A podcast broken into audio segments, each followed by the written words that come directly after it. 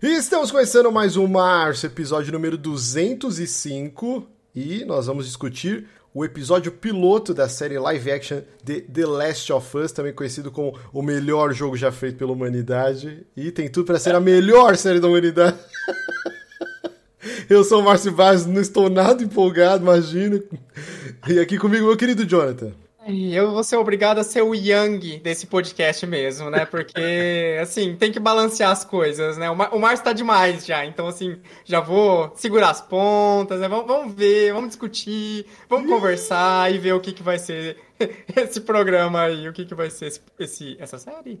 Mas, mas, ó, já que você vai ser o monstro da tristeza, tem trouxe pessoas para me ajudarem aqui na alegria. Ele, o segundo maior fã de The Last of Us do Brasil, o querido Sérgio Pepeu. Ah, tô muito feliz em estar participando desse podcast, né? Esperamos meses e meses para que a série viesse aí ao ar. E eu tô com tudo em cima para falar do, do, da série do jogo. Porque, eu, inclusive, recentemente eu joguei os, os dois jogos seguidamente. Platinei os dois. Olha Só aí. pra mostrar quão pouco eu gosto dessa Já deu a carteirada da platina. Série e, e, e, jogo. Eu gostei que o, que o Sérgio tá, tipo, gravando com a caneta na mão, fazendo anotação. Já é, estou anotando. Então, eu, eu tô vendo que eu vou ter trabalho porque tem advogado aqui pra defender a série. Não vai ser é uma coisa é fácil. É só assim, é só assim, é só assim. só desse jeito. E agora sim, a terceira maior fã de The Last of Us Brasil, nossa querida Bianca. E aí, gente? Depois de uma promessa de sei lá quantos meses do Márcio, eu apareci finalmente. Mentirosa, mentirosa, que toda quinta-feira você está lá conosco nas lives de Zelda verdade. Breath of the Wild. E aí, só preparando verdade, o terreno aí. ah, a Bianca está estreando agora no podcast e vai aparecer diversas vezes aqui conosco. Então, assim, gente, nós estamos gravando na segunda-feira, dia 16 é isso, dia 16, né? Meu Deus. Fui até olhar aqui no, no calendário. E ontem, dia 15, debutou a série na HBO. E já começando com críticas aqui, né? Porque no horário de Brasília ia liberar às 11 horas da noite. Episódio com uma hora e meia de duração, então já ia acabar tarde. Teve tanto acesso que, para variar, o aplicativo da HBO Max baleou e caiu. Queria saber de cada um aí por onde vocês assistiram. Eu sei que eu fiquei tentando. Na verdade, um, uns 10 minutos antes de começar a série, eu já abri o aplicativo e consegui entrar lá, assistir o trailer de novo da série. Eles criaram né, uma aba lá com um monte de. É, eu achei bem meio tonto isso, assim, né? Descubra. É, eu não lembro a frase, mas tinha o mapa, o desenho. O universo. O né? universo do The Last of Us, aí tinha mapa, lanterna, é, uma foto do Joe e da Ellie, aí você clicava e ele te mandava para uma lista de filmes. Só que a maioria não tinha nada a ver, assim, com, com o que tava com os ícones, assim. Mas enfim. O meu tava tão bugado que nem apareceu nada disso. Caraca.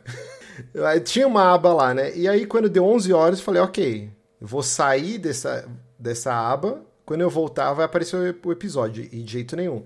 E aí eu tive que desligar a TV, entrar em outros streamings para ver se dava uma atualizada e só, só fui conseguir logar de novo na HBO Max. Eram 11h30, 11h35 por aí. E aí eu consegui assistir ainda nos, nos, primeiros 15, 20 minutos da série, deu várias engasgadas. E de correr, assim, quando eu voltava. Até quero assistir de novo, assim. O personagem saia correndo, eles falavam, não tinha legenda.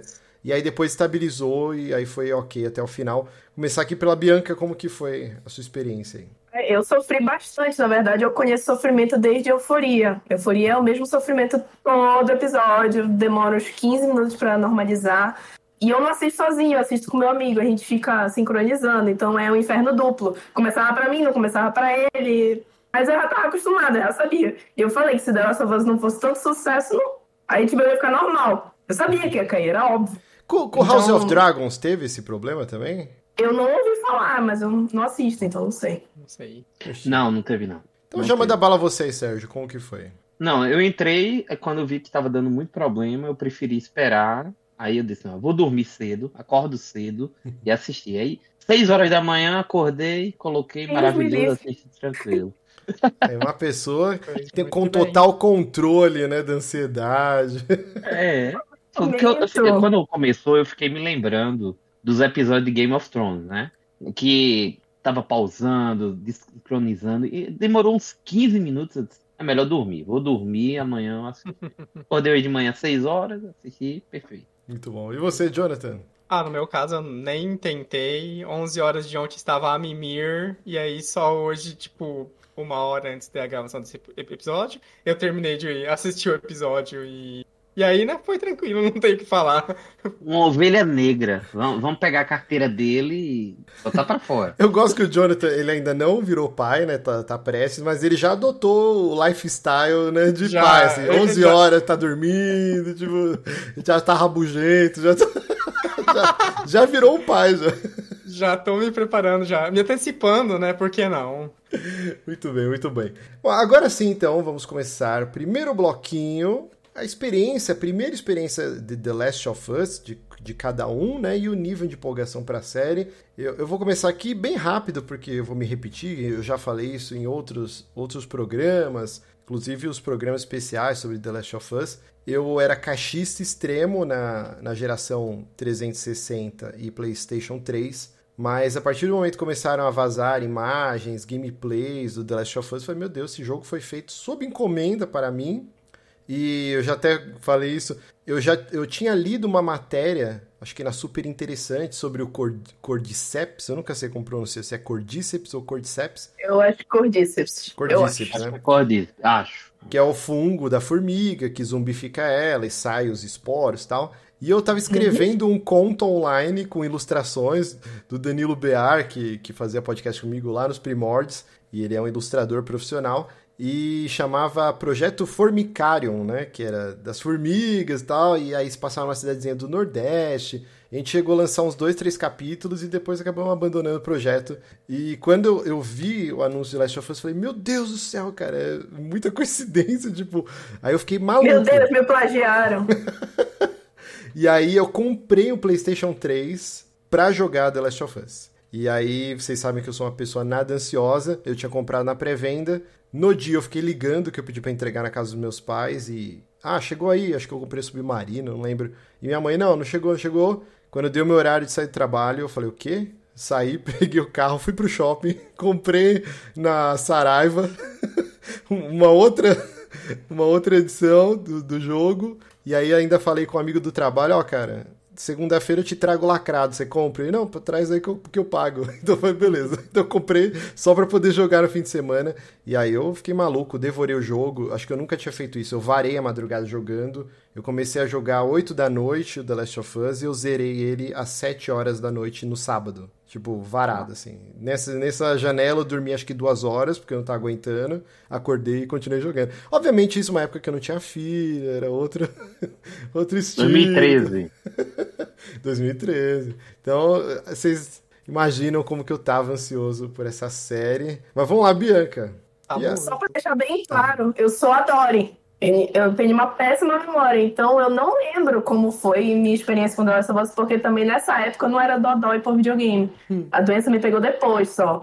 Mas eu fui ver lá nos meus históricos de troféus, eu não joguei no lançamento, eu joguei em agosto. Foi, joguei uns dois meses depois. E eu lembro que eu me apaixonei pelo jogo e tal, mas como eu não era dodói ainda, não foi algo tão extremo a esse ponto. Mas eu lembro de ter me apaixonado pelo jogo. Mas a, a Dory pegou forte e eu não tenho tantas memórias assim da, da primeira vez que eu joguei. Muito bom. O Sérgio eu sei que, que é do dois aço pelo jogo igual eu. Manda bala aí. Eu, assim, eu gosto muito da Naughty Dog, né? Então, eu. Um dos primeiros jogos, assim, que eu fiquei completamente maluco no, no PlayStation 3 já foi Uncharted 2, que é 2009. Eu acredito que mais ou menos foi mais ou menos por essa época que saiu o primeiro trailer, né? Na, e foi até na, na falecida, né? Na, falecida feira eletrônica, né? É três que eu acho que não, não vai existir mais. E a partir disso eu fui consumindo tudo tipo que é trailer e comprei ele no lançamento. Assim. Eu sabia que ia ser um, um evento. Eu, eu, não, eu não costumo jogar nessa velocidade do Márcio, né? Eu sou mais devagar, eu gosto de procurar em todos os lugares, todos os tipos de coisas, recolher todas as, as coisas. Mas comprei, terminei, platinei o do PS3, comprei o do PS4, platinei o do PS4, comprei o do PS5, platinei o PS5, né? Porque realmente é, é um dos jogos que eu mais gosto de todos os tempos. Tá no meu top 5 de certeza. E olha que eu tenho muitos anos jogando videogame. muito bem, muito bem. Vamos lá, Jonathan. E aí? Não, é, eu não tive um PlayStation 3 meu é, ever. É, foi um console que na época eu jogava muito na casa de amigos, né? E até em Lan House na época ainda tinha um pouquinho aquela coisa de locadora, né? Não Lan House, né? É, então não foi um console que eu joguei todos os títulos, nem nada do tipo. Mas em relação ao The Last of Us especificamente, aconteceu que um colega de trabalho da época é, comprou e jogou no lançamento. E ele é, é, esses dodói, tipo, né?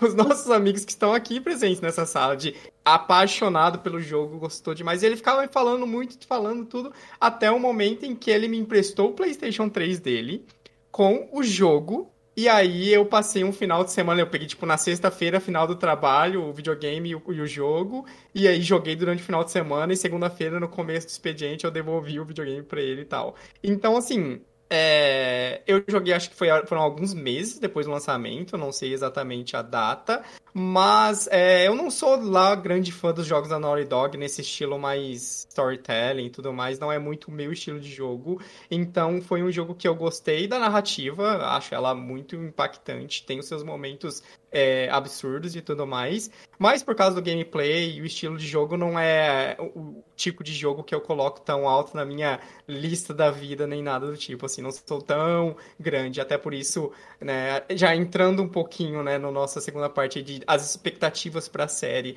A minha expectativa não era tão grande assim. É óbvio que, né, explorando mais a parte da narrativa, sem se prender a parte de, do gameplay que, é, para mim, não era o, uma coisa super incrível, né? Eu acho que o gameplay do primeiro do Last of Us, especificamente, era um pouco clunky, um pouco travado, né? Tem o seu motivo de ser assim, mas pro meu gosto não fazia tão bem. Então, assim, a série eu tinha essa coisa de que, olha, tem o potencial de pegar essa narrativa e focar na parte narrativa, que é, na minha opinião, a melhor parte do primeiro jogo, mas, claro, eu não tinha essa coisa de, nossa, estou contando os dias para essa série, mal posso esperar para assistir o primeiro episódio, né? Vou dormir tarde assistindo e nada do tipo. Então eu tava mais, mais tranquilo. Mas e você, é, Márcio? Conte as suas expectativas para a série em si. Cara, a expectativa era gigante, ao mesmo tempo com mil pés, pés atrás, assim, já que é um material que eu sou muito fã, que me emocionou demais, assim. E, e olha aí, eu nem era pai, hein, quando eu joguei a primeira vez, já me impactou. Hoje em dia tem, e, e eu acho que vai mudar para você também, é uma experiência que, que ela se molda a partir do momento que você vira pai e tal, ela conversa mais com você. E assim, o The Last of Us já está um bom tempo para ele ser adaptado, né? Tiveram diversas tentativas, acho que a que mais foi para frente e era que mais é, alardeada em diversos sites era a versão em longa-metragem, seria um filme dirigido hum. pelo Sam Raimi, que é um diretor cara, absurdo, né? Para quem não conhece, é o diretor da trilogia Evil Dead, ele é um dos criadores, né? Roteirista também. Darkman, Homem-Aranha 1, 2 e 3, e uma porrada de filme, né? Ele era também produtor executivo do, do seriado da Xena, Princesa Guerreira e tal. Sam Raimi é um cara velhaco aí. Só que ao mesmo tempo eu ficava com o pé atrás porque a, a história da Last of Us, o jeito que ela é contada, não combina com o estilo Sam Raimi. Sam Raimi é um cara muito do gore, só que também do humor. O Evil Dead sempre fica descambando, né? Nessa balança. É um terror absurdo, mas ele tem seus momentos de descontração. E o The Last of Us já não tem tanto isso, né? Então ficava, como que vai ser essa adaptação? Só que a gente descobriu esses dias, até numa entrevista, acho que do próprio Neil Druckmann, que eles engavetaram porque os diretores queriam sexualizar a história, eles queriam transformar eles estavam totalmente empolgados com World War Z, o filme do Brad Pitt, então eles queriam fazer algo naquela linha e destoava completamente do que é The Last of Us e foi engavetado. Tiveram outras tentativas, mas nada foi para frente. E aí sim o Craig Mazin, que é o diretor, ele veio e abraçou esse projeto junto com o Neil Druckmann e eles tiveram uma reunião com os executivos da HBO e eles saíram dessa reunião já com um acordo para a primeira temporada assinado já tamanho era a empolgação com que eles conseguiram vender a ideia da série. Então, isso me empolgou demais eu sabia que havia um trabalho fenomenal. Eu assisti com a minha esposa a série Chernobyl também da HBO e dirigida pelo Craig Mazin, super premiada. E a gente sabia que ia vir algo muito bem feito. E, cara, eu não posso falar que eu fui surpreendido, já esperava algo de altíssima qualidade, mas superou tudo, assim, né? Eu, eu, vi um sonho realizado, assim, é muito bom e a gente vai destrinchar durante o programa aqui, mas como agrega o que ele muda algumas pequenas coisas, mas ele é totalmente fiel ao material original e ele acrescenta uma gama absurda de coisas ao mesmo tempo que não invalida jogar. Ah, por que, que eu vou jogar agora se eu já vi a série? Isso para o público que não teve contato com o jogo. Não, você jogar tem coisas que ele acrescenta, então meio que virou um material que ele trabalha muito bem um ele junto expande, do outro. Né? Ele expande demais, expande demais. Uhum. Mas você, Bianca, a sua expectativa aí? Você tinha alguma expectativa? Ou falava, ah, vou assistir.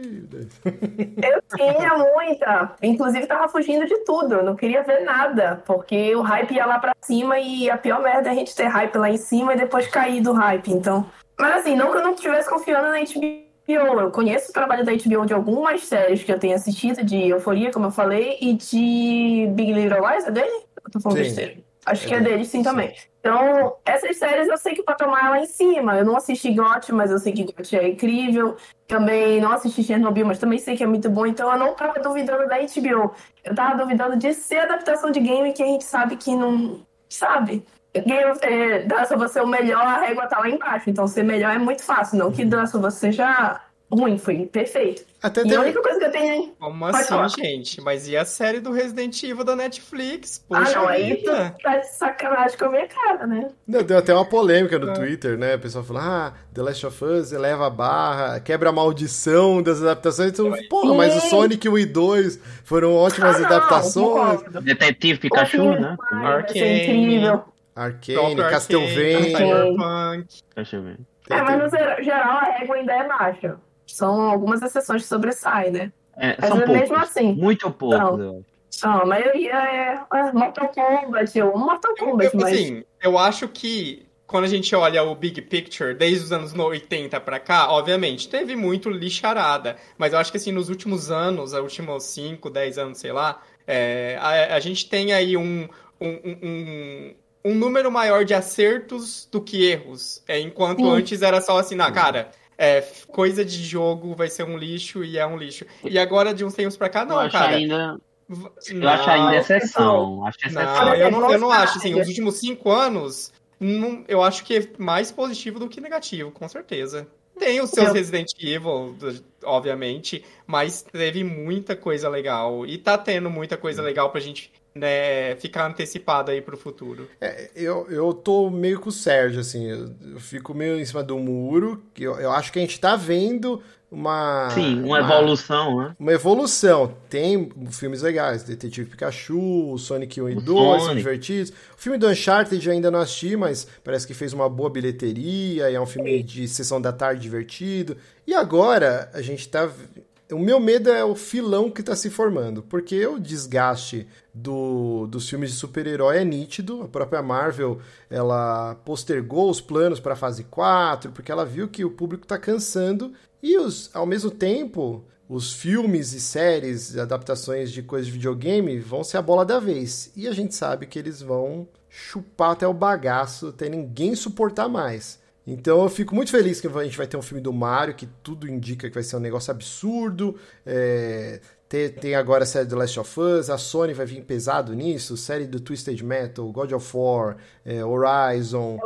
Microsoft tá com o Halo. Eu assisti metade da primeira temporada, não gostei muito, mas parece que teve bons números, tanto que já encomendaram uma segunda temporada na Paramount. Então, assim, a gente vai ver uma. É, uma renascença, sei lá, do, dos, dos filmes adaptados em jogos. E aí a qualidade, vamos ver se vai perdurar. Tem muita coisa boa aí. O Arcane ganhou prêmio, é, Castlevania também é muito interessante, o Edge Runners que revitalizou o jogo Cyberpunk. Então a gente tá, tá numa, num momento saudável aí, bem promissor. Mas, Sérgio, sua expectativa para a série? É, veja só, Márcio, eu, eu acompanhei também, né? Igual você. É essa série de idas e vindas, né? Porque a começo o que, o que, se, o que se diziam é que ia ser um filme, né? Ia ser um filme, como você tinha apontado. E eu sempre pensei que um jogo feito The Last of Us, ele não caberia num filme.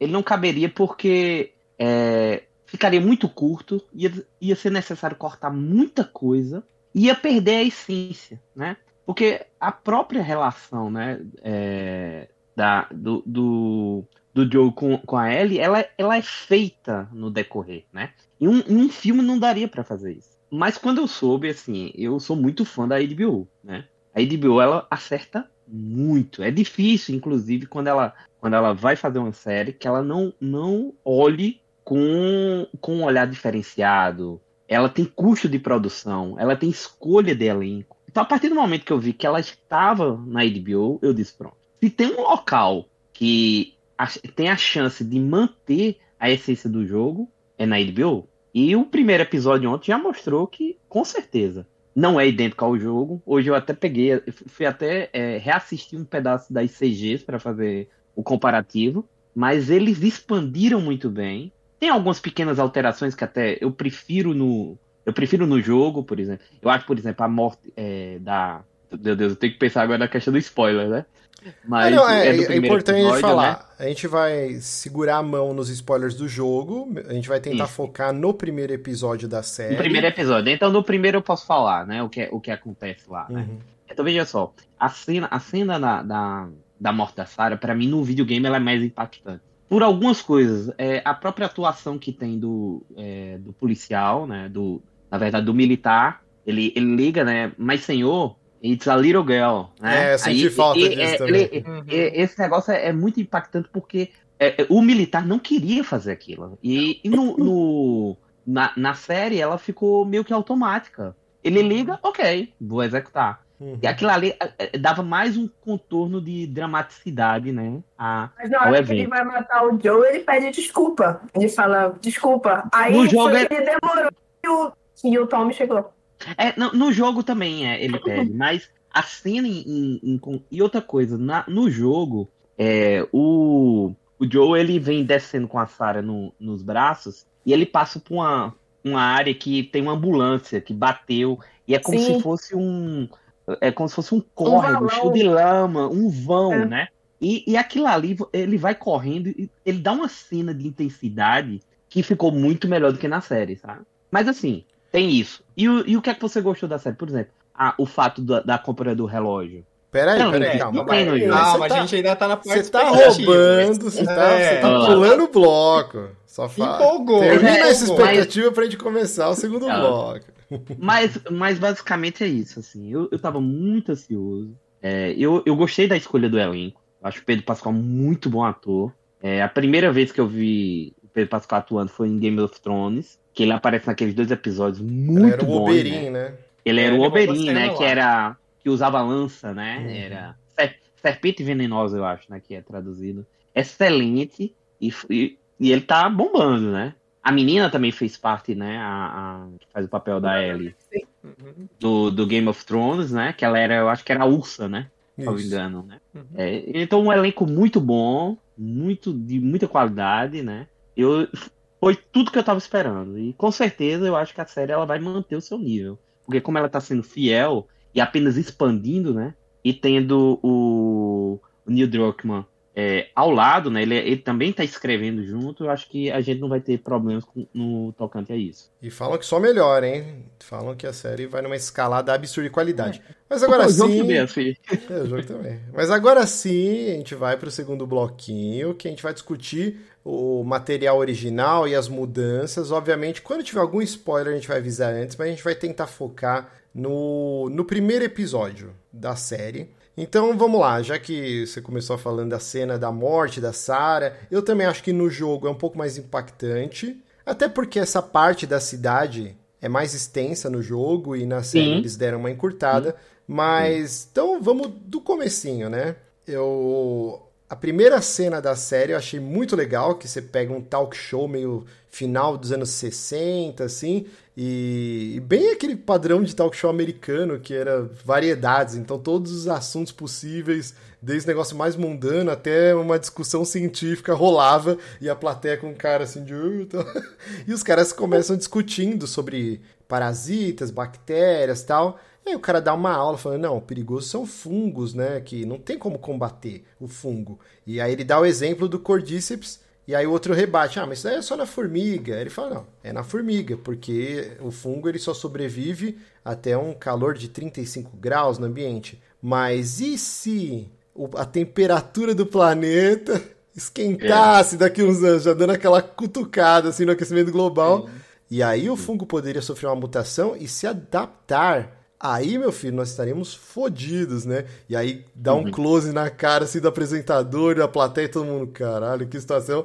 E aí eu acho que não tinha que começar a abertura da série. Que muito boa, bem na vibe Game of Thrones tal, né? Tocando a música eh, do jogo, tema, né? Ela regravada, com, mais, com um arranjo um pouquinho diferente, mas é o tema do jogo. E eu acho que não, tinha que já ir direto pro Despertador, e aí sim, 2003, né? Mostrando a Sarah acordando. E, e esse, todo esse trecho aqui, ele fica brincando toda hora com a nossa expectativa. Porque na hora que desperta, eu falei, putz, eles vão pular toda a parte dela dar o relógio e já vai acordar ela andando na, na casa, assim, de madrugada. E não, é o, o começo do dia dela, ela vai pra escola, e aí tem todo o lance do café da manhã, e aí cê, eles vão jogando signos, assim. Eles estão tomando café da manhã e falam, ah, porque em Jacarta tá tendo um, alguma coisa estranha. Aí até o, você vê, eles vão construindo com detalhes a personalidade, né? O Joe hum. e o Tommy, eles são meio que carpinteiros, eles trabalham com, com obras, né? Com construção civil. E você vê que ele é um cara que ele fica o dia inteiro trabalhando, é um pai solteiro, ele tem que pagar as contas, sustentar a filha. E ele é um cara, tipo. É, não tá muito antenado no que tá acontecendo, né? Até ele o que, que é Jakarta, não sei o que, é um país, aí a, a Sara dá uma aula, não, pô, a capital da Indonésia, não sei o que e tal, né? não sei o que. E aí você já vai construindo a personalidade deles, você vê pelo adesivo no carro, que eles... Eu, eu me confundi, mas eu vi em outros lugares corroborando que os dois são é, veteranos de guerra na Guerra do Golfo, já que o, o, jogo, o jogo, a série se passa ao contrário do jogo, que é 2013, né, que começa, e depois você tem o salto de 20 anos, aqui eles escolheram pegar 2003, e aí quando dá o salto de 20 anos, aí 2023, que seria agora, né? E, e tem lá, né, no, no, na caminhoneta, é Tempestade no Deserto. É, né, é Desert Storm, né, que né? foi na Guerra é, do Golfo, isso, né? E isso. é muito interessante e faz todo sentido, já que mais pra frente a gente vai ver que o Tommy é um sniper absurdo, e por que que o Joel mesmo já com mais idade, é uma máquina de matar e sabe manusear armas e preparar bomba caseira, que não qualquer Zé Ruela sabe, não. né? É, inclusive a gente viu hoje aí o caso que o cara encomendou na, na Shopee. a bomba a aqui bomba. no Brasil, né? Então, então assim, Meu aí Deus. teria um motivo pro Joel saber no jogo fazer isso. Então na série eles estão dando esse background que eu achei bem interessante aí, desse passado militar deles. É... Só para não me alongar aqui, então a gente acompanha a manhã da Sara, ela vai para a escola, depois ela vai dar um rolê na cidadezinha, vai consertar o relógio do Joel, que tem também um significado absurdo no jogo, e aqui na série eles estão replicando isso. E aí sim, ela vai passar a tarde com a, com a vizinha, né, os vizinhos do lado, que tem um casal de idosos que cuida de uma senhora mais idosa ainda, que está na cadeira de rodas, ela praticamente não se mexe, não interage mais. Só que a velhinha está com fungo. E, cara, para é, mim. É muito boa aquela cena dela. Que na... cena fantástica. Mexendo e antes na... já, né? Ela, ela tá sentada. Né? E antes já, numa hora que ela já tá dá pra entender. parada, ela já tá movimentando a cabeça. Não, mas o Jonathan ia falar estranha. É, não, essa a cena que é a que pega mesmo, né? Tá a, a ela lá mexendo na prateleira, escolhendo os, os filmes, né? Olhando lá. Sim, sim. E a câmera tá com foco nela e a tá a velha sentada atrás, né? E a gente já viu a velha antes, quando o cuidador dela tava alimentando ela, que ela sequer mexia a boca para comer, né? Tava caindo uhum. os biscoitos, né? Tem até aquela cena que o Joe ficou assim, não, não quero esses biscoitos aí não, porque eu tô tomando um remédio, sei lá o que, né? E dá um miguezão. Né, então vai estar a dieta cena... Atkins, né? É, então. É, dieta, é da dieta. Tá mexendo, ela tá mexendo na prateleira, a velha atrás, ela primeiro começa a se mexer, se enrugar toda, mexe a cabeça, abre a boca e aí ela sai de cena. A, a câmera vai junto com a, a Sarah para outro lugar. E aí, quando ela tá indo embora, só passa pela velha e ela tá normal, assim. Ela tá na cena na, sentada normalmente, igual ela tava antes. eu até falei no grupo hoje, né? A série tá tão boa que até o cachorro atua bem, né? Porque a, a cara de incrédulo do cachorro olhando pra. Meu Deus, essa mulher nunca se mexeu. O que, que tá acontecendo? É, é muito bom, cara. E, e, toda essa parte não tem no jogo, né? A gente não, perde essa interação essa é uma mudança muito boa, porque o que acontece? Sim. O jogo ele consegue fazer você se é, simpatizar com a Sarah muito mais rápido, já na cena, né? Já tá começando as coisas todas de noite e tudo mais, né? Óbvio que tem um trechinho um pouco antes, mas, né? A, o fato de você tá controlando a Sarah naquele momento, Isso. né? Você tá acordando de noite com ela, e aí você vai até o quarto, não acha o Joe, daí você volta, e tá teve tocando e tá fazendo os barulhos, né? Um trechinho de jornal passando e tudo mais, até que, né? E aí esse trecho todo é com você controlando ela, né? Quando você tá dentro do, da caminhoneta, é você controlando ela, controlando a câmera, hum. virando. E isso foi replicado de uma maneira também muito legal na série, né? Aquela quase uma câmera over the shoulder, né? Mexendo junto com a ação e tudo mais dentro do carro junto com ela. Então, assim, essa adaptação de colocar mais do dia da Sarah, mais ela mostrando o que, que ela estava fazendo pro pai, a relação dela com o pai, né? Que é aquela coisa que ela entende que ele não consegue tá presente ali, mas mesmo assim ela faz o possível e ela vê que ele também faz o possível, apesar de que ele não conseguir. Então, isso tudo foi uma mudança muito, muito legal. Embora eu também concorde com o que o Sérgio estava se adiantando antes, que a partir do momento em que chega a fuga e o momento final, né, até né, aquela as explosões, e aí agora eles colocam até um avião explodindo, eu acho que não tinha isso. No... Não, não tinha. Não tinha, não. Eles, eles inclusive, é um carro, é um carro a gente. que bate no carro dele. Eles, eles trollaram a gente, inclusive, porque eles estão dirigindo, parece que vem o carro bater o Joe, puxa, foge, quando vê, vem o avião por trás. Tava Sim. esperando um acidente e vem um outro muito pior. É, exatamente. E o interessante dessa escolha do avião caindo, né, e a série se basear, ela é feita em 2003, tem toda essa paranoia, porque tá muito próximo do 11, do, setembro, do 11 de né? setembro, né? Então, hum, tanto que a Sarah, logo que tá começando, ela, ela pergunta pro Joe e pro Tommy, é, é, é, é ataque, ataque terrorista, é ataque terrorista, é a primeira coisa que ela pensa, assim, essa paranoia. E os aviões já começam a meio que dar uma bambeada, assim, Ih, vai cair avião, assim. Então toda essa parte, assim, é, é, captura bem a vibe do início dos anos 2000, que essa paranoia que assolou principalmente os Estados Unidos, mas o resto do mundo também, né? Com, depois dos atentados, assim, achei muito acertado, assim. E o lance do celular do Joel, né? Aqueles Nokia tijolão, assim, porque era uma era pré-redes sociais, né? No sentido de você uhum. ter um smartphone. Então, é, é, é para as notícias correrem, demorava mais. Era uma outra mentalidade, era uma outra época. Tanto que a gente pega vislumbres quando ela tá andando pela cidade, já tá acontecendo uma coisa. Você vê caminhão de bombeiro, polícia passando Sim. toda hora, durante o dia já. É, ela vai na loja arrumar o, o, relógio, a filha do vendedor já começa a falar. Eu não sei é, se ela tá pra... falando em qual idioma que ela tá falando. Eu acho que é árabe, não? É árabe? Não dá pra saber. Uhum. Não tenho ideia. E aí ela já fala assim, não, fecha a loja, por que está aberto?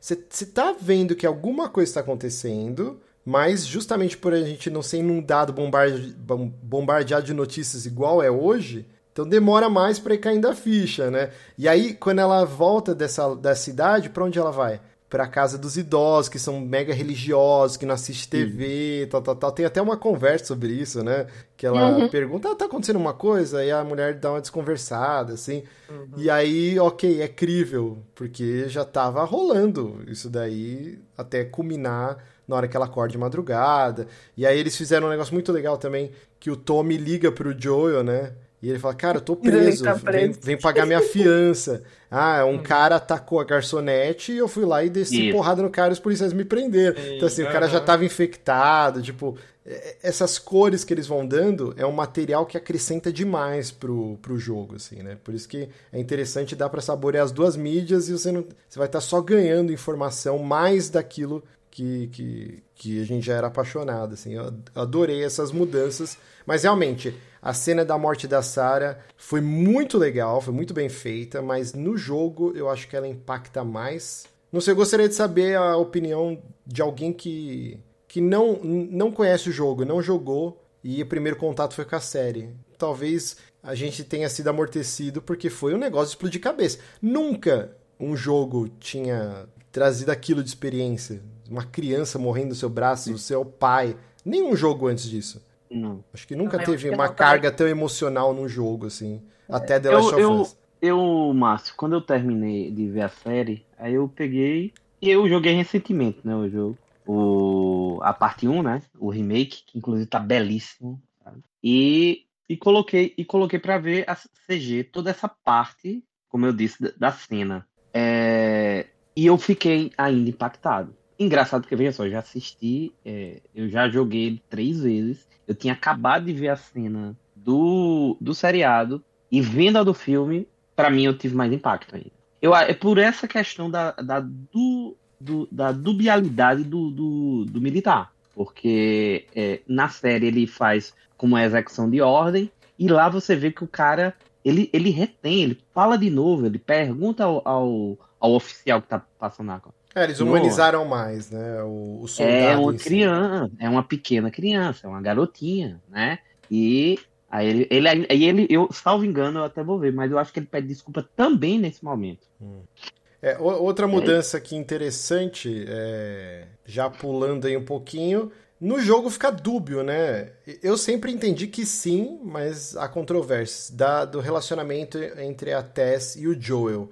Eu encaro assim que no jogo eles tiveram idas e vindas como um casal. Pra mim ali parece uma amizade colorida, né? Assim, eles se pegam, não se pegam, mas não é uma coisa de todo dia. E- Eu- Eu no sinto jogo, que né? no jogo o Joe é um cara mais fechado e ele não Hum. queria abrir essa. é, é, é, o lado emocional. Então ele re- dava aquela segurada é. na tese, assim, né? A minha é que é sempre assim, ele é, eles têm a, o máximo de relação que o Joe se permite a ter naquele momento, Exato. sabe? Que é Isso. assim, ah, Perfeito. Aí a gente sabe se Perfeito. eles vivem juntos, se eles têm um caso, se eles dividem um espaço, enfim. Mas eles têm algo, mas não é aquilo que ele vai. Ah, não, é- a gente é um casal de fato. Não, Uhum. a gente tá fazendo as coisas juntos, sabe? E aqui na série não, teve essa mu- mudança no sentido de deixar mais claro, né? A gente vê que depois que ela chega toda machucada, é, o Joey tá dormindo com drogado, né? Dopado, tomou né?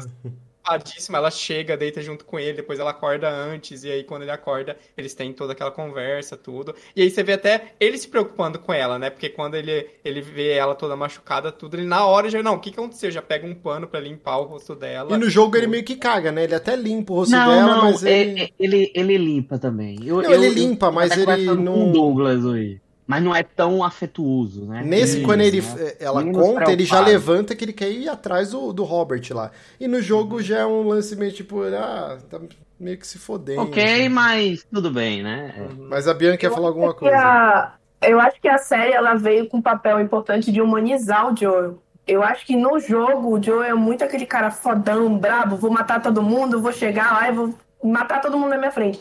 A série não, pra mim ele tá mostrando mais o Joel como um ser humano mesmo. Mesmo ele se tornando aquele cara ranzinza ao longo da, da jornada dele, a gente ainda consegue ver que ele, por exemplo, na hora que ele vê a Tess, ele consegue sentir a dor da Tess por ter, sido, por ter apanhado na rua. Mas eu acho que isso, pra mim, é a parte mais importante dessa série é mostrar o lado humano do Joel. Não é só o fodão que, pra, pra mim, pelo menos, são. Como são duas mídias diferentes, no jogo, o Joel precisa ser o fodão pra justificar um milhão de pessoas que ele mata. Já na série, nem tanto assim. Então, eu acho que, para as pessoas poderem se, se, se sensibilizar com o Joel, ele tem mais o lado humano.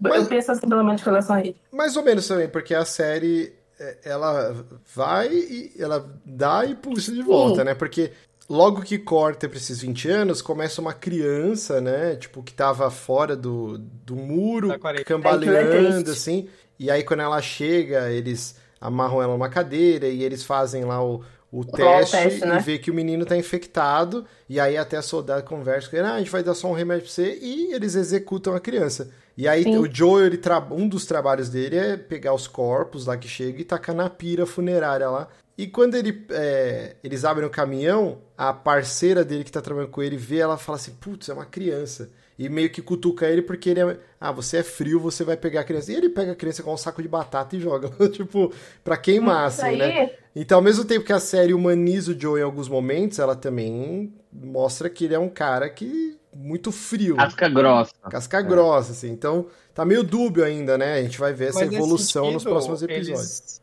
eles até expandiram mais, pelo menos assim, a minha impressão, não lembro. Eu só joguei o jogo na época, então talvez tenha coisas que eu possa não estar tá lembrando. Mas para mim, é, ficou bem mais claro até o papel do Joel na em como ele lida naquela sociedade paramilitar e ditatorial que criaram, no sentido em que é, mostra ele de fato sendo contrabandista, né, mexendo com drogas e contrabando, deixa muito mais claro que ele até fazia essas coisas de ir para fora e trazer contrabando, trazer coisas de fora, né, até o depois a o, o que, que aconteceu todo com, com eles e o Robert, né? Porque eles já estavam querendo uma, uma bateria de carro, porque aparentemente eles estão montando um veículo, precisava da, da bateria também, né? E aí o Robert zoa eles, e zoa outras pessoas, tudo. Então mostra também mais que ele é esse tipo de pessoa que você pode arrumar coisas com ele, mas você não vai confiar nele, né? Ele vai fazer as coisas do, dos métodos que ele precisa fazer, né? Mesmo que ele tenha que é, ser contra a lei né, fazer as coisas na surdina, né? O, o próprio momento em que a só adiantando um pouquinho, mas que ele é, encontra a, a Ellie e a Marlene e tudo, ele já chega dando uma, um cacete na Ellie, jogando ela no chão, pegando a faca dela, mirando a arma, tipo assim, não tem um, um momento assim, de vou ver o que tá acontecendo. Ele já chega uhum. chegando tudo, né? Aliás, só pra... eu isso. Ele, o Joel, pra mim, ele faz tudo por um objetivo principal dele naquela hora. Tipo, no objetivo dele é conseguir aqueles tickets de alimentação para poder pagar as coisas para ir atrás do Tommy. Então ele vai até limpar merda. Então o Joel ele vai fazer tudo para ele querer conseguir conquistar o objetivo dele. Então por isso que eu acho que ele não deixa de ser humano, ele tem um objetivo. É o Tommy. O Tommy agora é a pessoa mais importante para ele. Sim. Que no futuro vai virar outras coisas. Mas é, é, essa questão que eu acho que a série tá mostrando que o Joel não é só o casca grossa. E tem uma humanidade dentro dele e os outros não vão atrapalhar o objetivo dele de jeito nenhum. Ele vai atrás do que ele precisa e ponto final. Até limpar merda ele vai, mas ele vai atrás do que ele precisa. É, é interessante, a gente já vai voltar aqui, mas assim, você falou da primeira interação do Joe com a Ellie, ele praticamente arremessa ela na parede e até cai a faquinha da Ellie. E aí, uhum. lembrei agora de uma cena lá no início, quando a Sarah tá mexendo nas gavetas do Joel para pegar dinheiro para arrumar o relógio dele, ela pega uma faca e ela abre essa faca e dá um puta de um zoom assim e ela fecha a faca e Sim. guarda. E o cabo dessa faca é cheio de cavalos entalhados. Então, assim, fica a dúvida. Isso foi só um easter egg pro The Last of Us 2, que a gente descobre que um dos hobbies favoritos do Joel era esculpir em madeira, e ele usava, acho que, essa faquinha. Uhum. Ou essa faca vai ter algum papel eu acho que vai voltar, ah, eu acho que vai ser alguma mesmo. coisa. Não, eu acho que essa faca vai estar tá com ele, ele trouxe essa faca, manteve, e eventualmente ele vai dar essa faca para ele, sabe? Pode vai ser, ser uma também. coisa assim. Mas aí ele já tem faca. É isso que eu fui pensando. Mas é eu, acho, eu acho que tem alguma coisa a ver, né? Que é um mistério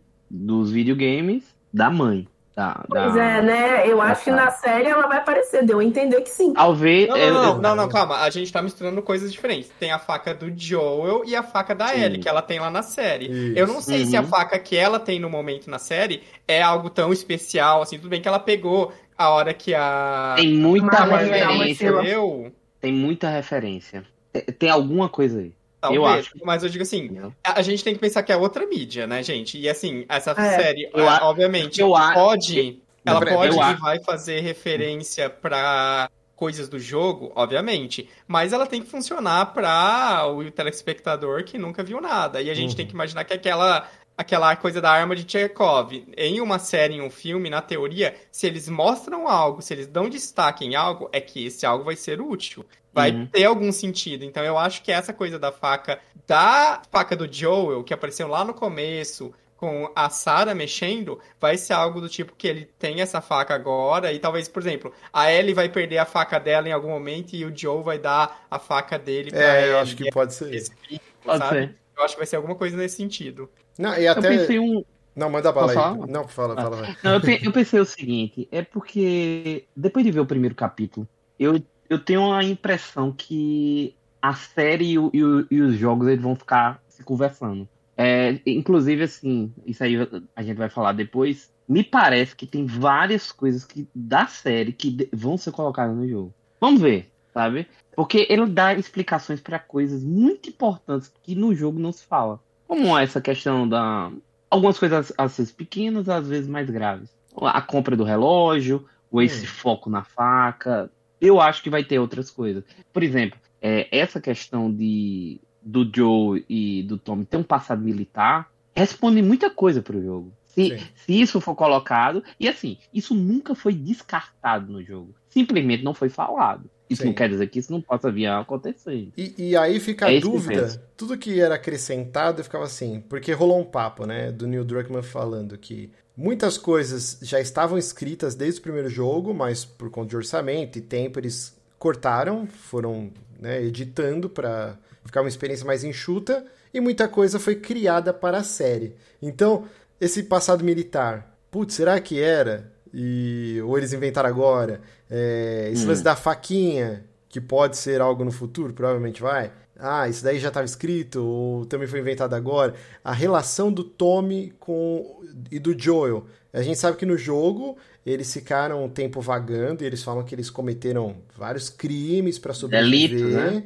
Uhum. E até o ponto que o, o Tommy ele, ele fica ele comprado pelo discurso dos vagalumes, e esse é o ponto de ruptura entre ele e o Joe. Eles ficam um ano sem se falar, até sem saber se estava vivo ou não. Aqui na série a gente já vê que é algo diferente, que eles estavam em contato, mesmo tendo essa rixa. Até é muito engraçado, tem uma hora que o Joe tá lá esperando a Tess eh, conversar com os informantes para saber onde que o Robert tá. Aí chega um cara assim, tipo o testemunho de Jeová, assim, né, pro Joe. Ô, ô, você já viu isso aqui? Ó, você vê que essa porra de Firefly aí vai dar na sua cara. Tipo, é muito bom. Você vê que ele tem um ódio, mesmo, que esse foi o ponto de ruptura dele com, com o irmão, assim, né? E aí parece que a última vez que eles se conversaram faz três meses e até outra coisa que é introduzida agora, nunca é mencionado nos jogos, eu achei muito interessante. O Joe é um cara super aficionado por música, tem um diálogo, acho que é durante a parte da universidade no jogo, que ele conta do passado dele para ele, ele fala que o sonho dele era ser um cantor de country, que ele gostava de tocar uhum. violão e cantar, mas aí a vida, várias coisas aconteceram, e ele teve que abrir mão disso, né? E aí no apartamento do Joe tem aquele livrão com acho que as maiores 100, 100 maiores músicas é, da música pop, não sei o que e tal. E ele tem o código não só com o irmão dele, mas com o Bill, com outras pessoas que eles costumam conversar. E aí, quando toca uma música dos anos 60, ela. Eu não lembro agora o que, que é. Anos 70. Tudo bem. 60 tá, tá tudo, tudo bem. bem. 70 tá bomba nova. E 80 deu ruim. Isso. E aí no final é. do episódio tá tocando uma música do Depeche Mode de 86, acho, né? Então, é, isso, é isso mesmo. É um negócio muito bem bolado, cara. E e só traz, né, cores pra série e pro jogo. Você, puta, por que, que isso não tinha o jogo? Faz agora o re, o re-remake. tipo, eu quero que agora essas coisas foram introduzidas na série pertençam ao lore principal, assim, né? E, muito bem, bem casado. Só pra eu terminar aqui rapidinho, outra coisa de mudança, a relação entre é. a Ellie e a Marlene, que no, no jogo tem um lance mais maternal e pode ser desenvolvido, né, mais pra frente mas a, a Ellie nem sabia quem era Marlene, né? Então Não. ficou meio estranho. É bem assim. diferente, bem diferente. Porque ela tinha realmente a proximidade, ela, ela, ela, quase criou, né, a Ellie, Sim. em tese. Apesar que ela também foi pra Fedra, né, lá pra uhum. academia, né. Tem outro ponto também, no jogo, né, a, a cena com o Robert é completamente diferente. Sim. Eu acho melhor no jogo. Sim. No jogo eu acho melhor. Sim.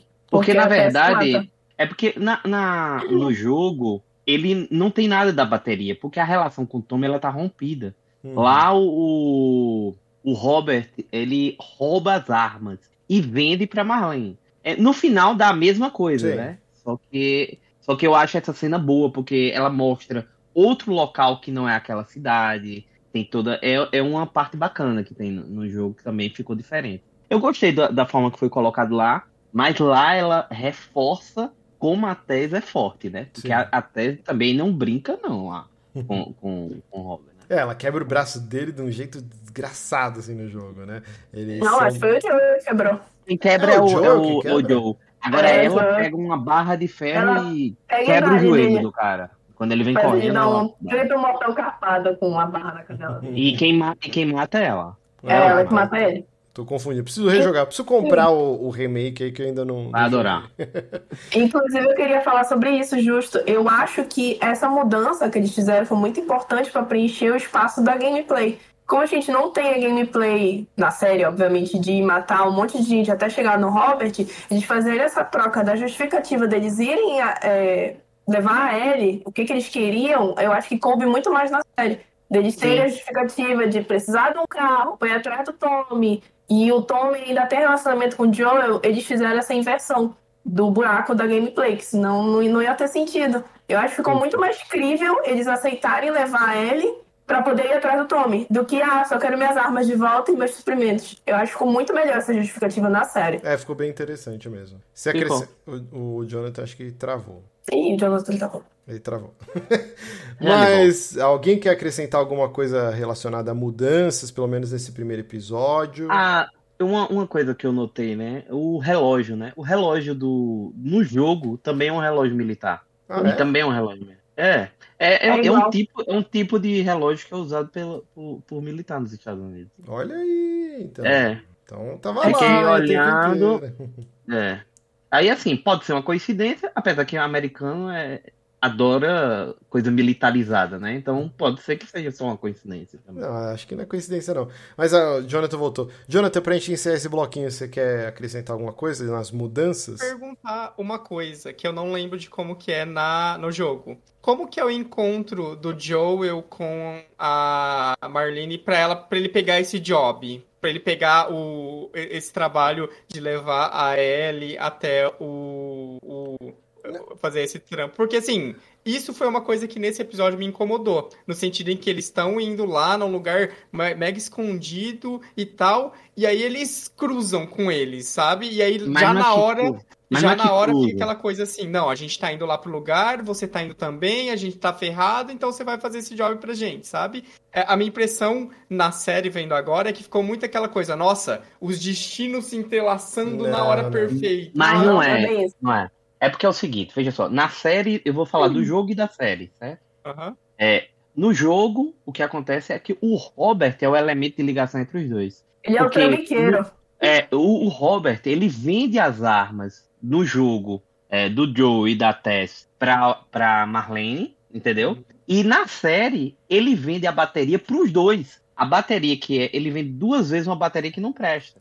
Então, na verdade, os dois estão indo atrás porque ele deu é, a enrolada nos dois, entendeu? Entendi. Então, por isso eles se encontram. Eles se encontram porque ele vendeu a bateria tanto para a Tess e pro Joe, como pro pra Marlene. E o entendeu? local. Ah, não, agora faz sentido. E teve ela, ela indo e, atrás da informação ela, do local para onde ela, ele ia, né? Porque ela pede, porque morrem vários dos Firefly naquele Isso. ataque ali. Inclusive a, a tenente dela perde a orelha. Então ele diz, não, já que vocês estão aqui, é a única possibilidade, porque eu tô machucada, vocês vão lá e levam. É, a diferença...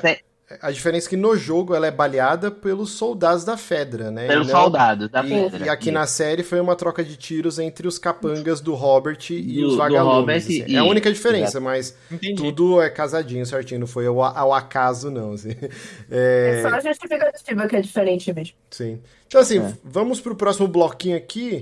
É, queria dedicar um bloco só para os infectados, né? Porque a primeira notícia que vazou, eu fiquei meio com a pulga atrás da orelha, é que eles não utilizariam o elemento dos esporos para infecção.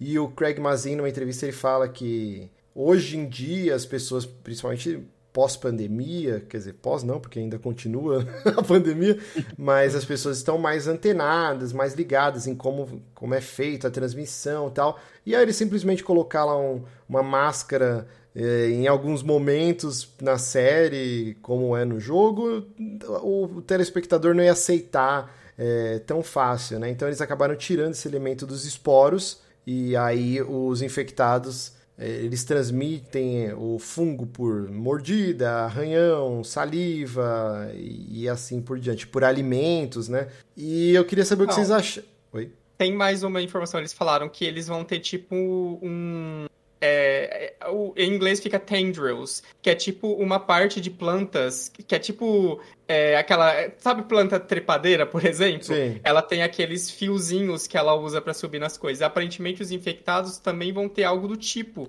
para infectar as outras pessoas. Eu acho até que na cena que a Tess e o Joe Ah. encontram aquele infectado na parede, ela se assusta daquele jeito porque ela achou que era um infectado que tava com essas paradas pra jo- jogar nela, sabe? Alguma coisa Uhum. do tipo. Então Hum. eu acho que isso a gente vai ver. Agora, o que você falou, já em- emendando. Sobre a mudança em si, eu acho que é uma mudança boa. Porque, de fato, é um ponto que até nos jogos você tem que ter aquela suspensão de descrença maior. No sentido assim, cara, não, ele soube que a partir dali ele tem que colocar a máscara pra ele não ser infectado, né? Uhum. Sendo que a gente a- a- a- Hum. entende.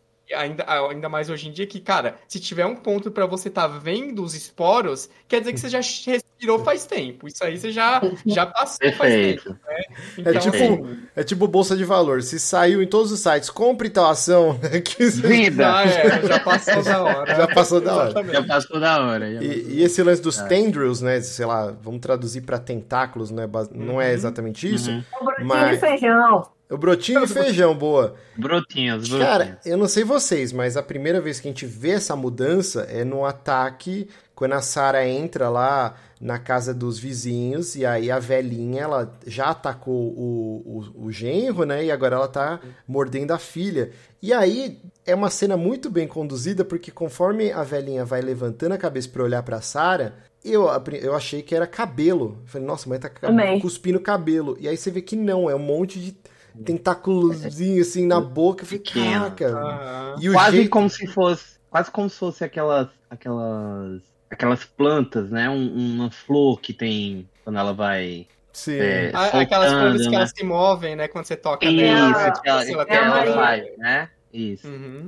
E É a Maria que fez a foto. assim, Ficou bom, Essa- bom, essa cena da velha já é excelente até pra mostrar o nível do, do que o infectado se transforma, né? Porque, tipo assim, não, era uma pessoa totalmente incapaz, que andava numa cadeira de rodas, mal tinha movimentação, e ela vira aquela chanaia, né? Tanto que depois, quando o Joel tá fugindo, lá no Ela vem meio do- correndo.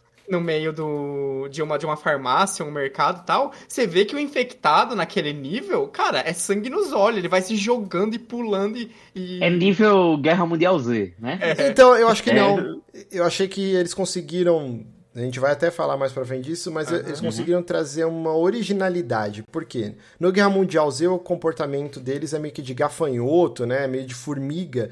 Que eles vão um subindo em cima do outro, eles criam.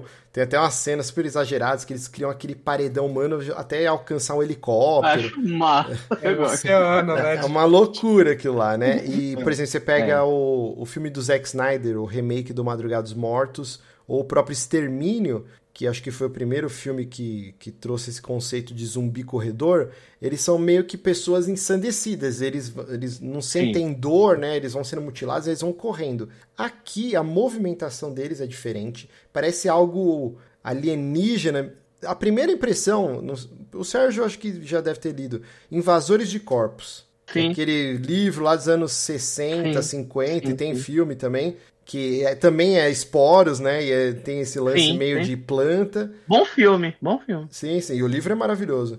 Então, me, me remeteu a isso. Eu não pensei em zumbi ou trocentas coisas que a gente já Eu viu. só, eu, só, eu só falei do Guerra Mundial Z a questão da velocidade, né? Ah, não, Esse mas é uma velocidade Rápido, né? mais meio É alienígena. uma meio velocidade humana, né? Eu acho É, destrambelhada, destrambelhada. Tanto que É, ele vai derrubando tudo que ele vê pela correndo demais, né? O Isso. que deu a entender é que eles se locomoveriam meio que como um morcego. Eles não estão utilizando os olhos é, como principal também. fonte de, de localização e tal. Eu senti que os tentáculos da boca seriam o que, o que guiaria eles. Então, eu, eu sei, preciso assistir de novo, mas eu tive essa percepção que tanto que o bicho ele ia esbarrando com tudo, Sim. fazendo barulho e tal, mas ele não é exatamente onde o Joel tava correndo com a Sarah no colo. Não. E o clicker Não. a gente sabe que é exatamente isso, é tipo um radar. Isso. É como se fosse um morcego. Então, talvez esse primeiro estágio da infecção, os tentáculos da boca sejam a localização que ele vai se guiando. Não sei, é uma ideia Uhum. e talvez seja Sim. algo parecido. É verdade, porque, porque no jogo não, né? No jogo, é, os, os primeiros zumbis, eles veem, né? Uhum. Sim. Os clickers é que não, não escutam. Mas também tem uma coisa. Se você não fizer muito barulho, você consegue chegar neles. Sim. Então talvez já tivesse o conceito, né? Sim. Disso, da, da, da questão deles se moverem como morcegos mesmo. Olha Mas aí, é vocês legal ouviram até- essa teoria primeiro aqui, hein? Ah, é verdade, é verdade. É legal até antes da perseguição, que né, tem aquela coisa que o Joe olha e tem uma, um mar de zumbis comendo um monte, e aí tem um que levanta, que é o que persegue ele, né? Uhum. E ele tem uma coisa meio spamódica no jeito dele se mexer, né? Porque ele levanta e ele se torce todo, e aí que dá o chilique dele de co- sair correndo atrás do Joe, né? E aí só corrobora a minha teoria. Por que, que todos os outros também não levantaram se é visual? Só um que foi atrás. Então, No, jo no jogo são vários. exato. No jogo são vários. Sim. Então, tem, Mas tem algo aí, tem algo aí. só um.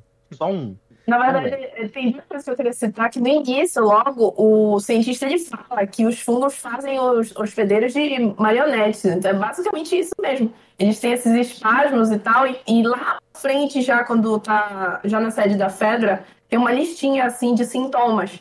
Tem tosse, tem espasmos. Eu não entendi se eles perdem totalmente a capacidade da fala ou eles só passam a balbuciar. Então eu tenho duas teorias baseadas nisso.